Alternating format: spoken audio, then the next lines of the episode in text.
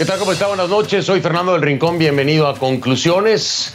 Mi casa es su casa. Esta es la semana número 18 de transmitir desde aquí y lo seguiré haciendo mientras sea necesario porque del COVID, del COVID hay mucho más que hablar y desgraciadamente en muchos países aún no vemos la luz. Digo, no vemos porque incluye a los Estados Unidos, por supuesto. Así que si le parece, le voy adelantando de qué vamos a hablar el día de hoy. El día de hoy voy a estar hablando de México, de mi país. Que por cierto, le quiero decir, México ya llegó a los 45 mil muertos víctimas del COVID-19. 45 mil muertos víctimas del COVID-19, confirmado ya en el día de hoy, se llegó a esta cifra. Pero hay un dato y una situación muy particular, muy triste que se está dando en México. No solamente es el tema del COVID-19, no. Es que imagínese usted no tener COVID-19. No buscar asistencia médica por COVID-19. No tener que acercarse a un hospital por COVID-19. Y usted dirá, qué bueno. Y sí, yo digo también, qué bueno. Pero, ¿y qué si tiene que acercarse a un hospital? ¿Y qué si tiene que buscar asistencia médica por otra enfermedad? Necesita diálisis, tiene problemas cardíacos, eh, tiene problemas de azúcar, eh, en fin, un sinnúmero más de enfermedades. Pero, ¿qué le puedo decir? Lo inimaginable. Se acerca entonces por algo que no tiene que ver con el COVID-19 y deciden no atenderlo. ¿Cómo? Sí, sí, no atenderlo. No atenderlo porque tienen o demasiados pacientes de COVID-19 o porque no quieren que se vaya a contagiar de COVID-19. Entonces le dicen, no, no, no lo podemos atender. No. ¿Y qué hace usted? Pues va a buscar otro lugar. Y en ese otro lugar le dicen también que no, que no lo pueden atender. Y la historia termina trágicamente. Por otra enfermedad que no tiene que ver con el COVID-19 y porque no la atienden en ningún lado pierde la vida. Esas son las otras víctimas. En México, sí. Las otras víctimas que no tienen que ver con el COVID-19, pero que también están muriendo de alguna u otra forma por culpa del COVID-19 o por culpa del sistema de salud, la falta de capacidad y de criterio y de humanidad, diría yo. Ese es el tema de esta noche. Es México y vamos a iniciar.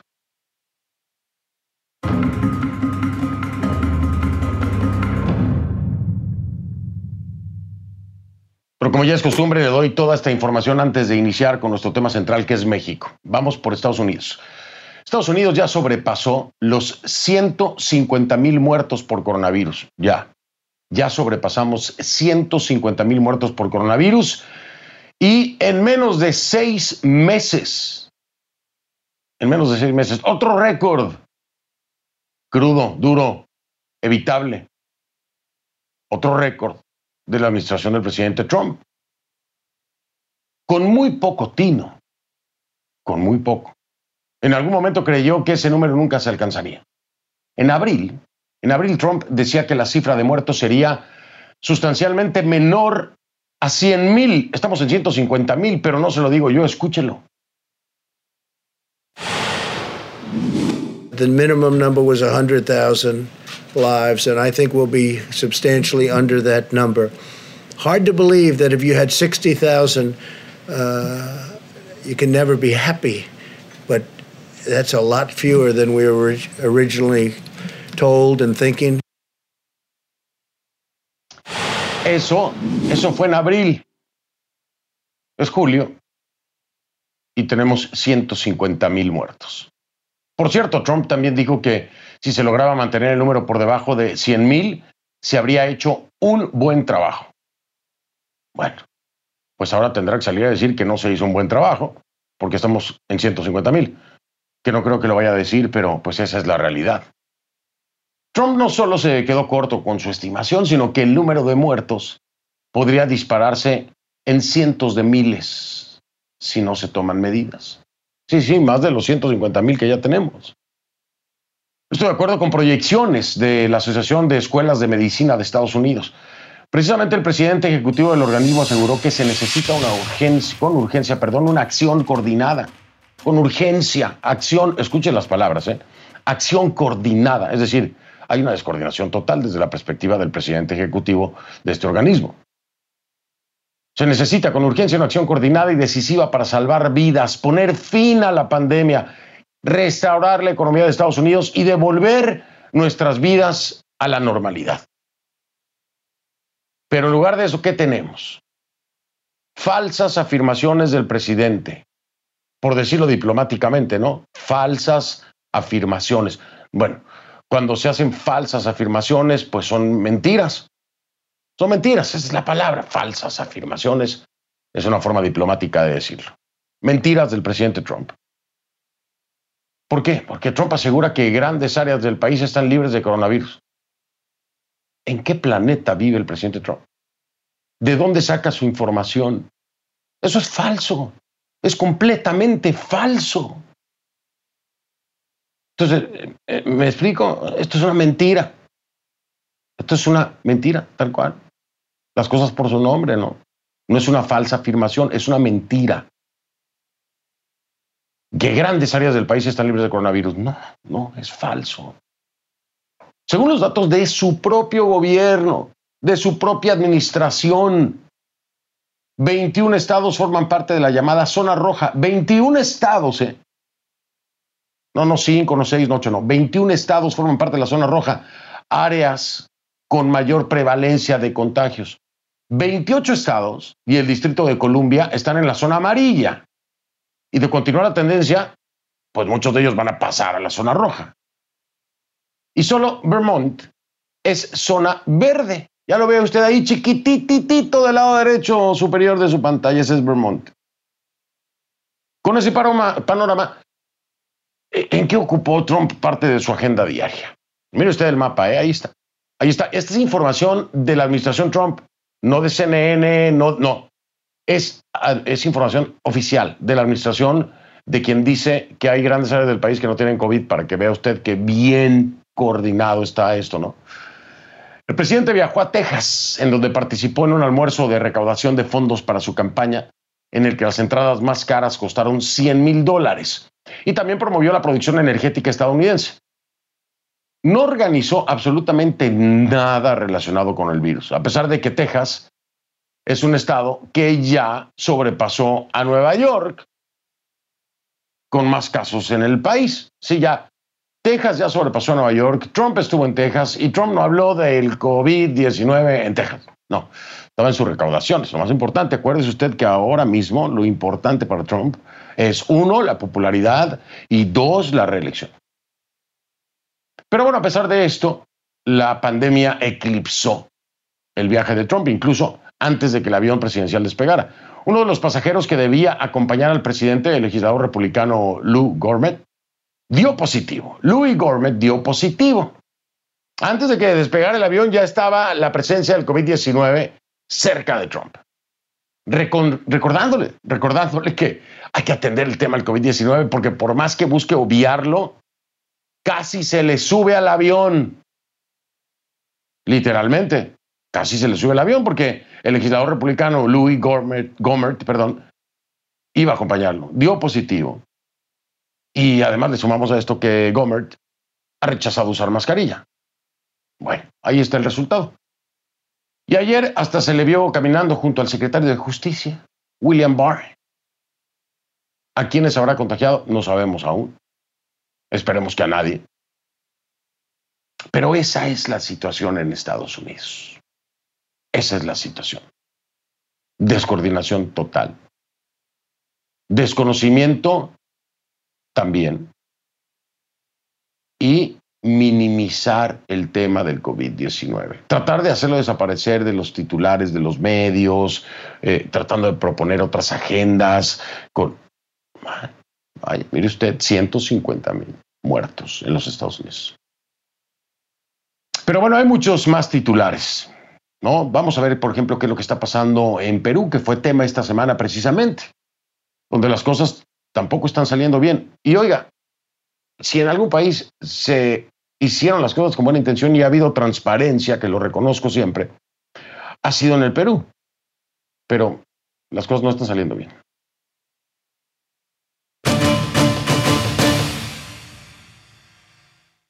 ¿Por qué damos seguimiento a esto? Bueno, porque la ministra de Salud de Perú, Pilar Massetti, que estuvo aquí en el programa, admitió este miércoles algo que yo hablé con ella el lunes. El lunes aquí en conclusiones, cuando la entrevisté, hablé puntualmente sobre este tema, sobre qué el número de muertes, sobre una cifra que podía ser mucho más alarmante. Bueno, Massetti dijo hoy que las muertes por coronavirus en el Perú llegarían a 43 mil, misma cifra que yo la mencioné el lunes. Aunque hasta ahora se han reportado solamente más de 18 mil. Pero ya lo dice la ministra Massetti. 43 mil. Con ello entonces Perú se colocaría como el quinto país del mundo con más muertos en esta pandemia. Escuchen lo que me dijo. Pensamos que son entre 43 mil personas que han tenido que perder la vida en este momento, la gran mayoría por COVID, algunas de ellas probablemente no sean COVID. Bueno, bueno esa es la aclaración que hace eh, en el Perú, ¿no? Pero la funcionaria señaló además que Perú está viendo un incremento de los casos, aunque dice que no se trata de un rebrote, ¿no? sino que siguen creciendo. Recordemos que la ministra admitió dificultades para llevar el cómputo real cuando le pregunté, ¿no? Le pregunté el lunes por esas discrepancias, porque son cifras muy, muy alarmantes. Mire, para que tenga una idea, eh, estar en la posición número 5 con la densidad poblacional que tiene el Perú e, es, estar pasando por arriba de, Italia. Si, hay, si, si son 43 mil muertos, por arriba de Italia, ¿ok? Pero ¿sabe usted qué? Perú tiene la mitad de la población que tiene Italia. ¿Entiende lo que le digo? O sea, Perú estaría sobrepasando a Italia, pero con la mitad de la población en número de muertos. Pero bueno, el lunes le pregunté sobre esa discrepancia y sobre ese subregistro. Esto fue lo que me dijo Macetti. En realidad sí tenemos que hablar de las cifras. Como en muchos de los países de Latinoamérica tenemos marcada dificultad para mantener registros coherentes, actualizados y en situación de pandemia esto se vuelve mucho más difícil. Bueno, Ahí está, claro que se vuelve difícil y a todos les ha tocado difícil. Perú está teniendo problemas de gestión. Pero bueno, al menos las autoridades están siendo transparentes, admiten los errores, dan la cara, hablan, hablan sobre el tema con transparencia. ojalá y fuera la transparencia la que evitara los contagios y las muertes. Seguramente a Perú le iría mejor. Y a otros países mucho peor. Pero no es el caso. Si le parece, vamos a ver cómo avanza la pandemia en el resto de la región. Vamos con cifras por países y me voy por orden, alfabético, como siempre, con Argentina. Argentina tiene 178.996 casos y 3.288 fallecidos. Es Argentina. Bahamas, 484 contagios, 11 muertes. Belice, 48 casos y 11 defunciones. Bolivia, que también fue tema ayer por la noche en conclusiones, 73.534 contagios. 73.000 534 contagios y 2.808 decesos. Brasil, en Brasil hay más de 2.552.200 casos. Le repito la cifra, porque es increíble. Hay más de 2.552.200 casos en Brasil y 90.134 muertos en Brasil. Ahí nos vamos a Chile. En Chile se reportan 351.575 casos y 9.278 fallecidos. Colombia, Colombia 276.055 contagios y 9.454 defunciones. En Costa Rica, Costa Rica se confirman 16.800 personas contagiadas y 133 muertes. Cuba, Cuba reconoce el régimen 2.588 contagios y 87 muertos según el régimen. En Ecuador se informan 83.193 contagios y 5.623 decesos en Ecuador. El Salvador, 15.841 casos y 430 muertos. En Guatemala se contabilizan más de 47.600 infectados. 47.600 infectados y al menos 1.835 fallecidos. En Guatemala, una densidad poblacional muy pequeña para esta cifra. ¿eh? Haití, 7.371 contagios y 158 muertes. Honduras, de acuerdo al gobierno de Juan Orlando Hernández, más de 40.400 casos y al menos 1.214 decesos según, según el gobierno de Juan Orlando Hernández. Te lo repito, 40.400 casos. Jamaica, se cuentan 855 personas contagiadas y 10 fallecidas. México, en el México de Andrés Manuel López Obrador y su 4T, se reportan 408.449 casos confirmados. 408.449 casos confirmados y 45.361 fallecidos. Mientras tanto, Andrés Manuel López Obrador trata de vender cachitos para la rifa del avión presidencial con estas cifras. 408.449 casos y 45.361 fallecidos. Y el tema completo de una mañanera, el avión presidencial y los cachitos de la rifa. Nicaragua, de acuerdo al régimen Ortega Murillo, 3.672 contagios, de acuerdo al régimen Ortega Murillo, 3.672 contagios y 116 muertes. Panamá, Panamá 63.269 casos y 1.374 muertos en Panamá. Paraguay, 4.866 infectados y 46 víctimas mortales. Perú, Perú acumula más de 395.000 casos y más de 18.600 muertes. Recuerde, dicho por la ministra Macetti, estas muertes pudieran ser 43.000 en el Perú. En la isla del encanto Puerto Rico se registran 16.061 casos positivos y 211 fallecimientos. República Dominicana, 66.182 contagios y 1.123 muertes. Uruguay, 1.237 contagios y se mantienen con 35 fallecidos. Increíble el manejo de Uruguay, increíble, lo subrayo. Las cifras más bajas de la región y no sé, no sé ahí sí no sé si del mundo, eh, pero pero me imagino que está entre los más bajos del mundo. 1.237 contagios y 35 fallecidos Uruguay. Mientras que Venezuela, de acuerdo al régimen de Maduro, lo subrayo y lo repito, de acuerdo al régimen de Maduro, más de 16.500 personas contagiadas y al menos 151 fallecidos, nada más dice, 151 fallecidos. Bueno, si usted me lo permite, entonces me voy a ir a la pausa. Voy a regresar en un momento. Nos vamos a ir con México.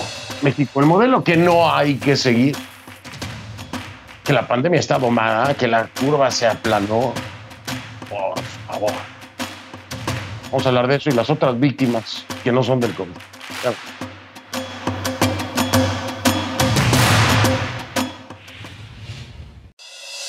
Para esta parte del programa le pido me acompañe utilizando la etiqueta numeral ConcluCovidMX. El hashtag es ConcluCovidMX. Esa es la etiqueta ConcluCovidMX. Sus comentarios con esta etiqueta o hashtag a mi cuenta en Twitter, arroba soy F del Rincón. En Twitter, arroba soy F del Rincón. Comenzamos.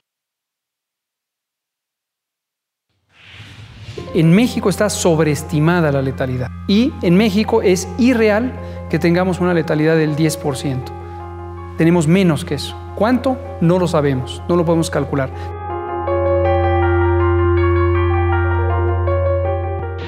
Se ha permeado una idea de que los números no fueron los, los que se contemplaron, que nos falló el cálculo de la epidemia. Esto es una mentira construida.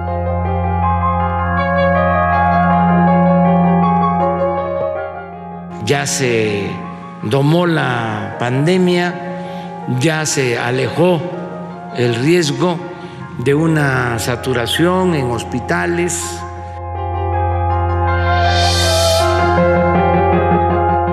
A pesar de los pesares, considero que vamos bien.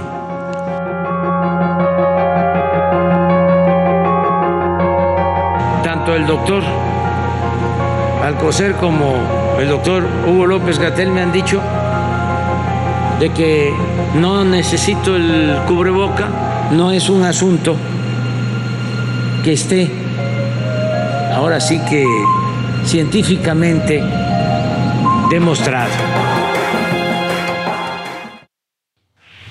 Sin palabras, ¿no? Que la pandemia está domada, que el número de pruebas no garantiza el éxito del control, que no hay estudios que demuestren la eficacia de la mascarilla, que vamos bien, que eh, no hay una mortalidad de, del 10%, pero no saben cuánto es.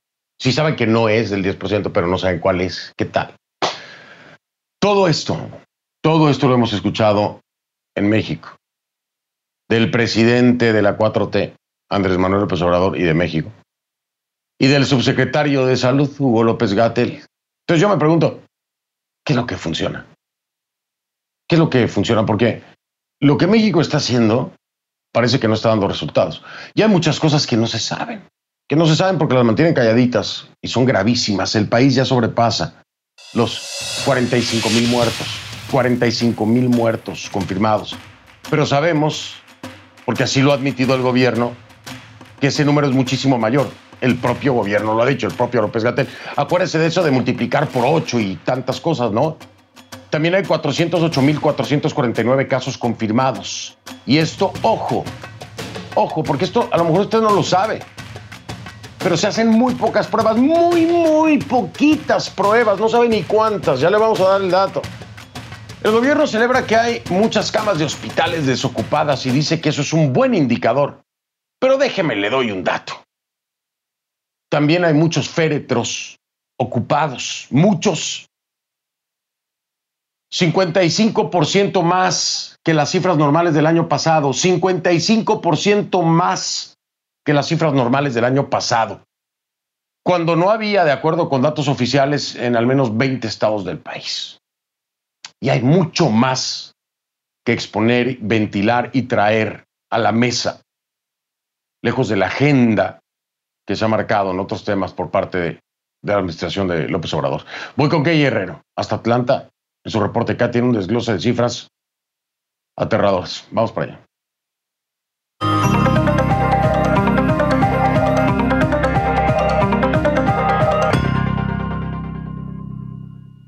¿Qué, ¿Cómo estás? Buenas noches, te saludo en casa, bienvenida a la mía y te escuchamos con toda atención porque eh, se está escapando mucha información por el huequito, ¿no? En las mañaneras, en las declaraciones de López Gatel, no se habla de cosas que son fundamentales. Fernando, mira, te voy a presentar un conjunto de cifras que, como tú dices, son aterradoras, porque sabemos que México no está midiendo el nivel de contagios con pruebas, sino a través de ese llamado modelo Centinela, que es un modelo bastante polémico y que ha dicho en varias eh, oportunidades López Gatel que hay que multiplicar las cifras por ocho para saber entonces más o menos cuál sería el nivel de contagiados. Pero lo que nunca hablamos, Fernando, es cuántas pruebas se están haciendo en México y te voy a dar ese dato a continuación. Prácticamente, Fernando, en México se están haciendo muy pocas pruebas. Eh, estamos hablando de que el informe reciente, el informe técnico más reciente que fue presentado por las autoridades mexicanas hace apenas unos minutos, dice que desde el inicio de la pandemia se han hecho 953.514 pruebas, Fernando, es decir, menos de un millón de pruebas en un país que tiene casi 130 millones de habitantes. ¿Qué quiere decir esto? Fácilmente la Universidad John Hopkins aquí en Estados Unidos, que compila los datos sobre la epidemia en todo el mundo, estima que en México, desde el inicio de la pandemia, Fernando escucha muy bien, se hacen tres, uno, dos, tres pruebas por cada 100.000 habitantes. Eso es menos que Perú, eso es menos que Brasil, eso es menos que Chile, por supuesto menos que en la Unión Europea y menos que Estados Unidos. En ese reporte, John Hopkins puntualiza que México tiene uno de los más altos de positividad en la región y eso se debe precisamente a que no se hacen las pruebas. Dice John Hopkins que el gobierno solamente está evaluando a los pacientes más enfermos, a los pacientes con síntomas que buscan atención médica y no están lanzando una red que sea lo suficientemente amplia de muestras, de pruebas para saber cómo está el país. Pero México no lo niega. De hecho, eso es parte de la estrategia porque así lo ha dicho el subsecretario de Salud, Hugo López Gatel López Gatel Fernando dijo en una oportunidad que es un mito pensar que se puede controlar la pandemia con pruebas. Escuchemos. No funciona así. No es de que entre más le sube uno al número de pruebas, mejor es el control. No existe ninguna conexión técnica, científica, lógica, automática entre el número de pruebas y el éxito del control pensar en que simplemente el número de pruebas y celebrar que ya se van a hacer más pruebas, no tiene sentido. Fernando, si bien las pruebas no son un indicador para López Gatel, el número de hospitalizaciones sí lo es y de hecho casi a diario, podría decirlo, él presenta el nivel de camas ocupadas en el país. Pero hoy conversamos con tres expertos médicos que trabajan para el gobierno mexicano. Hablaron con CNN y dice que esto no es un indicador fiable. ¿Por qué? Porque tienen reportes de personas que no estarían siendo atendidas en un hospital dedicado a COVID-19 porque no tienen síntomas. También hay reportes de personas que dicen que no pudieron ser atendidas en hospitales no COVID o hospitales privados porque a pesar de que no tienen ningún síntoma de COVID-19, no tienen la prueba que certifique que no tienen el virus y por eso no están siendo atendidos. Y estos expertos dicen que en esa espera han tenido reportes de muchas personas que han fallecido esperando, valga la redundancia. Esto también lo dice un análisis reciente de Mexicanos contra la Corrupción y la Impunidad que reporta casos de personas que no están siendo atendidas porque sí hay saturación en ciertos hospitales o también lo reconocen porque hay gente que tiene miedo a contraer la pandemia. Ahora, el gobierno insiste, Fernando, en que la capacidad hospitalaria es amplia, que se está atendiendo a todas las personas y le dice a los pacientes que tengan síntomas que por favor acudan con rapidez a los hospitales, que esto es otro factor que podría estar eh, influenciando ese número tan alto de muertos que hay en México. Pero es muy importante tenerlo en cuenta porque me lleva a pensar en otro número, el número del exceso de muertos. Respecto del promedio previo a la pandemia, el mismo gobierno reconoció que entre el 15 de marzo y el 27 de junio de este año, en tan solo 20 estados de la nación eh, mexicana, no en todo el país, se reportó un exceso de muertes del 55% con respecto al 2019. Escuchemos. En un periodo que va, tratamos para poder comparar, comparamos del, periodo de, la semana 12 a la 26. No es todo lo que lleva el año y no es, y no es todos los estados. Es muy importante. Son 20 estados. Y en estos 20 estados teníamos las muertes que, esperábamos, son 130 mil, según la historia de los últimos cuatro años o de los últimos años, y observamos 202 mil. O sea que hay un 71 mil 315 de exceso en estos 20 estados. Y esto representa un 55 Fernando, allí tienes la cifra, más de 71 mil muertos en exceso en esos 20 estados. El gobierno no explica por qué hay tantas muertes, pero los expertos que te comento tienen sus teorías. Ellos dicen, si tú te pones a pensar, la única diferencia entre el año pasado y este año es el COVID-19. Eso no quiere decir que todas las personas estén muriendo a causa de la enfermedad, pero sí podrían haber muchas que están muriendo sin que se les haga la prueba, porque no se están haciendo pruebas, y otros porque, bueno, porque los estragos eh, del virus eh, que ha puesto sobre hospitales, sobre centros médicos y como te decía, al parecer entonces no se estaría atendiendo a todas las personas por falta de prueba, por miedo, etcétera. Hay una cantidad de características que pueden eh, eh, sumar a esa, cifra. No lo podemos confirmar, Fernando, de forma independiente. Hemos escuchado varios testimonios, pero no estamos en México para comprobarlo. Pero aprovecho entonces y cierro con un dato que es bastante importante y necesario. A pesar de la situación en México, en tu país, México ha gastado menos dinero en salud entre enero y junio de este año que lo hizo el año pasado. En comparación a estos mismos meses en 2019, esto no lo digo yo, no lo dice CNN, lo revela un reporte publicado este miércoles por el Instituto Mexicano para la, Competitividad. Este recorte, Fernando, en el gasto equivale precisamente a unos 592 millones de dólares y al parecer especifica solo al Seguro Social Mexicano, te lo estoy diciendo, entre la equivalencia de este año, el periodo de lo que va de este año y el 2019, en un momento que México atraviesa quizás la peor época de su historia, Fernando de todo esto era necesario hablar para mostrar la realidad de este gobierno Andrés Manuel López Obrador y su manejo. Menos inversión en salud en medio de una pandemia, imposible de creer. Tres pruebas por cada 100 mil habitantes. Y según el encargado de salud, López Gatel, el subsecretario, no es vinculante con el control. Y, y entonces ¿Cómo saber cuántos miles o millones de personas tienes contagiados? ¿Y cómo vas a hacer frente si no es a través de las pruebas?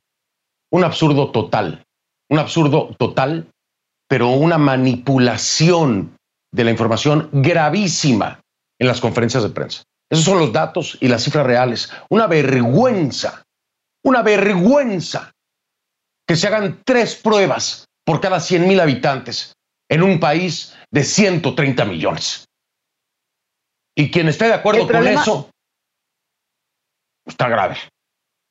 Claro, Fernando, el problema es lo siguiente, o sea, López Gatel dice que hay que tener una estructura, que hay que tener un plan, que no se pueden hacer pruebas por hacer pruebas, y eso está bien. El punto está en que si tú sabes que en tu país no hay pruebas, entonces, ¿cuándo te la vas a hacer? Cuando ya tienes síntomas, cuando ya tienes eh, eh, la enfermedad posiblemente, cuando ya te sientes mal. Y eso es lo que está diciendo la Universidad John Hopkins y lo está diciendo todo el mundo que está aprendiendo a lidiar con esta pandemia. No hay que esperar hasta ese momento para saber si tienes la enfermedad o no.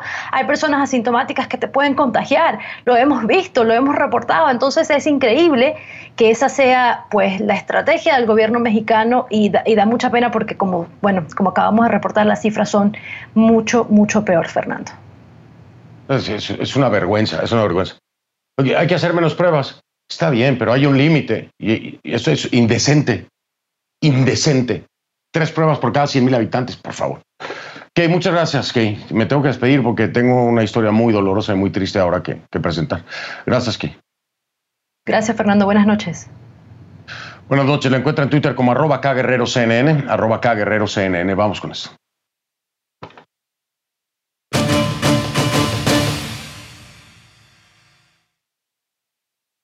Le doy eh, la bienvenida y mi más sentido pésame a mi invitada de esta noche. Eh, todo nuestro cariño, toda nuestra empatía y solidaridad para María Julia Prieto, que me acompaña desde la Ciudad de México. María Julia, bienvenida. Eh, te repito, mi más sentido pésame de verdad por esto que, que atraviesan en tu familia. Buenas noches. Hola, buenas noches. Muchas gracias. Gracias al auditorio. María Julia, eh, gracias a ti por, por tener este, pues la capacidad de estar en, el programa en medio de este dolor tan grande. Eh, una muerte en tu familia que no debió ocurrir y que no tiene que ver con el COVID-19, pero al mismo tiempo tiene que ver. María Julia es tu hermano, el que ha fallecido. ¿Qué pasó? Por favor, cuéntanos. Bueno, todo empezó en una madrugada del, del miércoles 2, o iba a amanecer el 2 de julio, habló una de mis sobrinas, hija de mi hermano, estaban solas sus hijos con, con, con él, para decirme que su papá se acaba de desvanecer y estaba morado en el piso y que si podíamos hacer algo.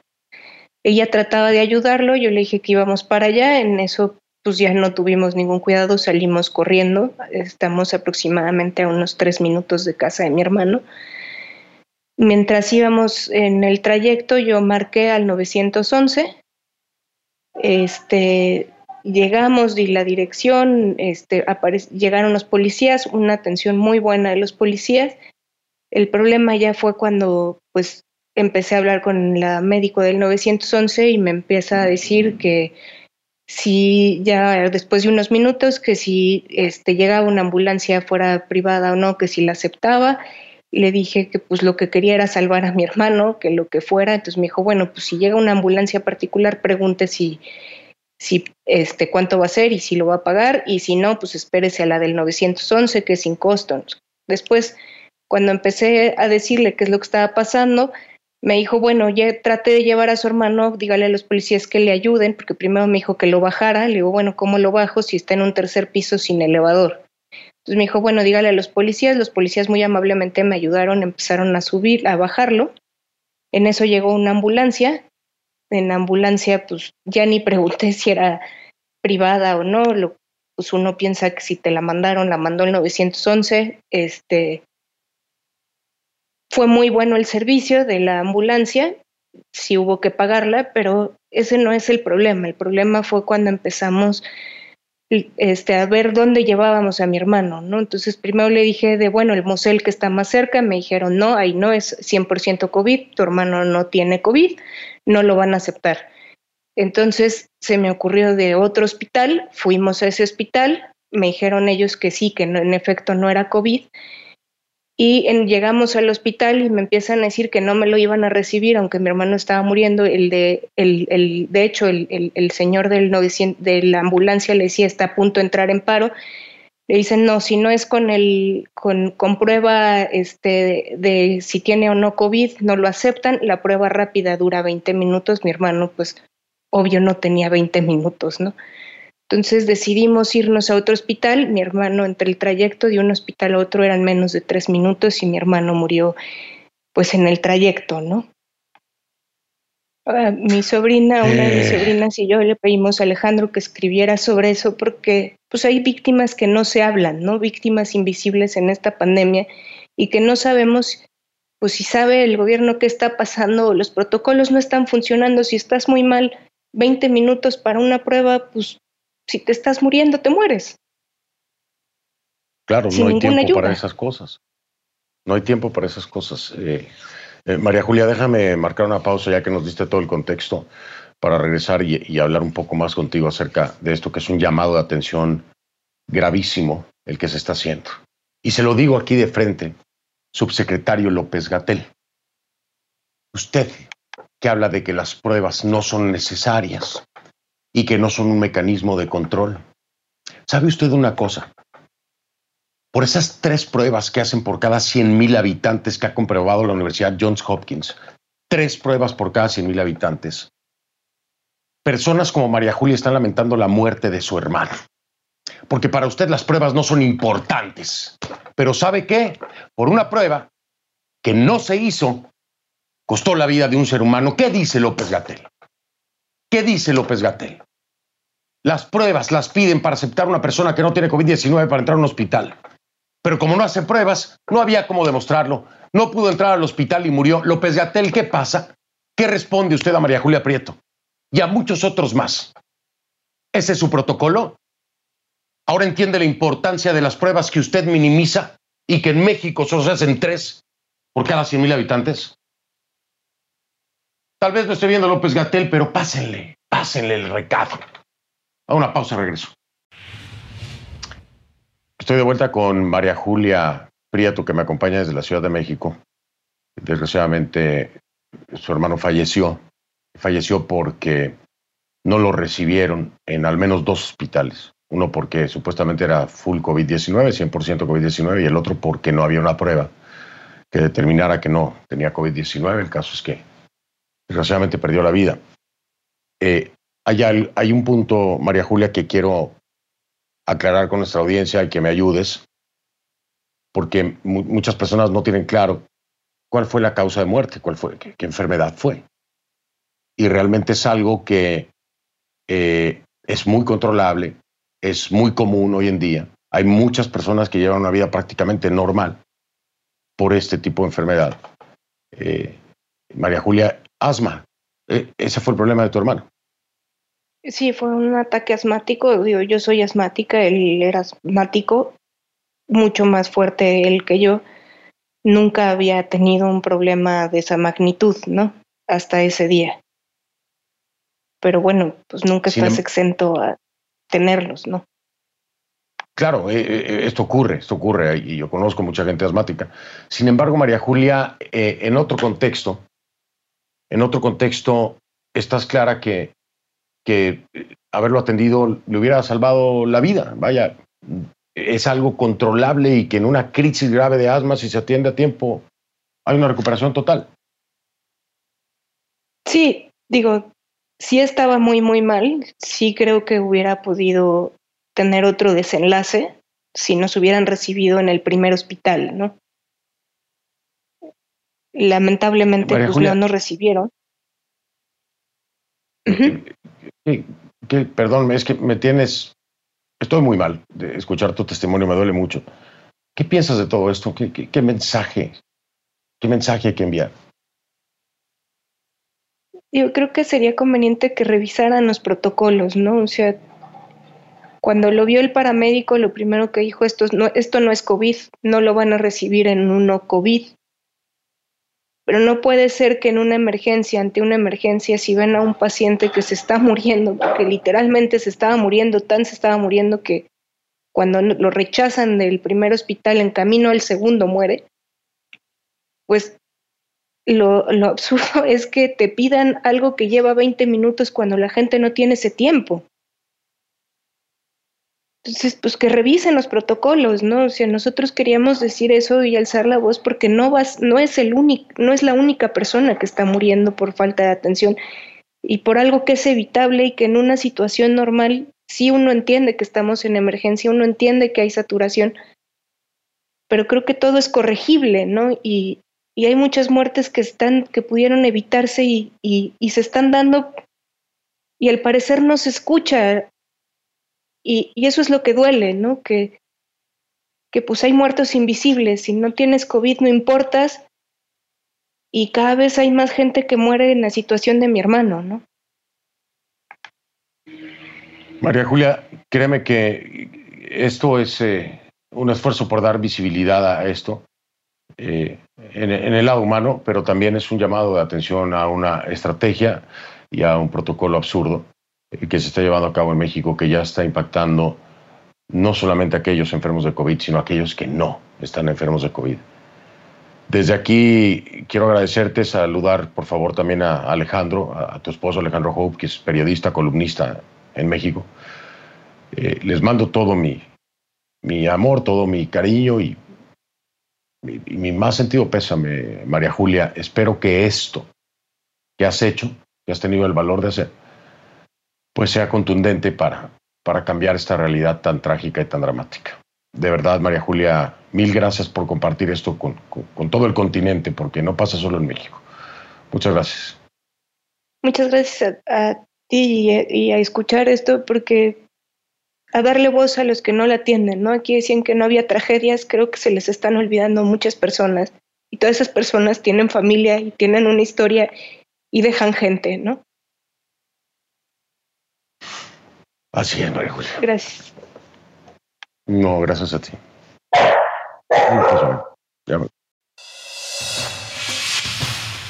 Oiga, le quiero seguir dando información que no le dan en la mañanera allá en México, que, que, que no lo habla Andrés Manuel López Obrador en sus conferencias, que no le quita el espacio al avión presidencial y a los cachitos para hablar del tema, que el subsecretario López Gatel tampoco lo habla. ¿Por qué? No lo sé. No lo sé, subsecretario López Gatel. Pero yo no sé de qué prensa habló usted en algún momento diciendo que eso era, eh, como dice Trump acá, ¿no? Que era la prensa y el fake news sobre que le había fallado la estrategia y los números, que le había fallado el cálculo. No. No, no, no, subsecretario López Gatel. Ahí están las pruebas, ahí están las cifras, ahí están los números. Se los dimos todos en este programa. Todos. Respaldados por incluso la propia Universidad Johns Hopkins. Pero le digo algo más porque no lo ha dicho subsecretario López Gatel, el Instituto Mexicano del Seguro Social acaba de reconocer que hay un retraso en la vacunación de niños. 700 mil niños no han sido vacunados cuando les tocaba. ¿Y por qué no habla de eso en la mañanera López Obrador? ¿Y por qué no habla de eso usted, subsecretario López Gatel? Porque son 700 mil niños que hoy no están vacunados. Pero sabe a futuro lo que puede pasar. Usted lo sabe, ¿no? Es experto y epidemiólogo. Entonces no le tengo que explicar. Estos son los temas que no quieren tocar. Aquí sí, los hablamos. Ya vengo. Soy Fernando del Rincón, gracias por haberme acompañado y si usted me lo permite lo veo mañana. Que pase la mejor de las noches.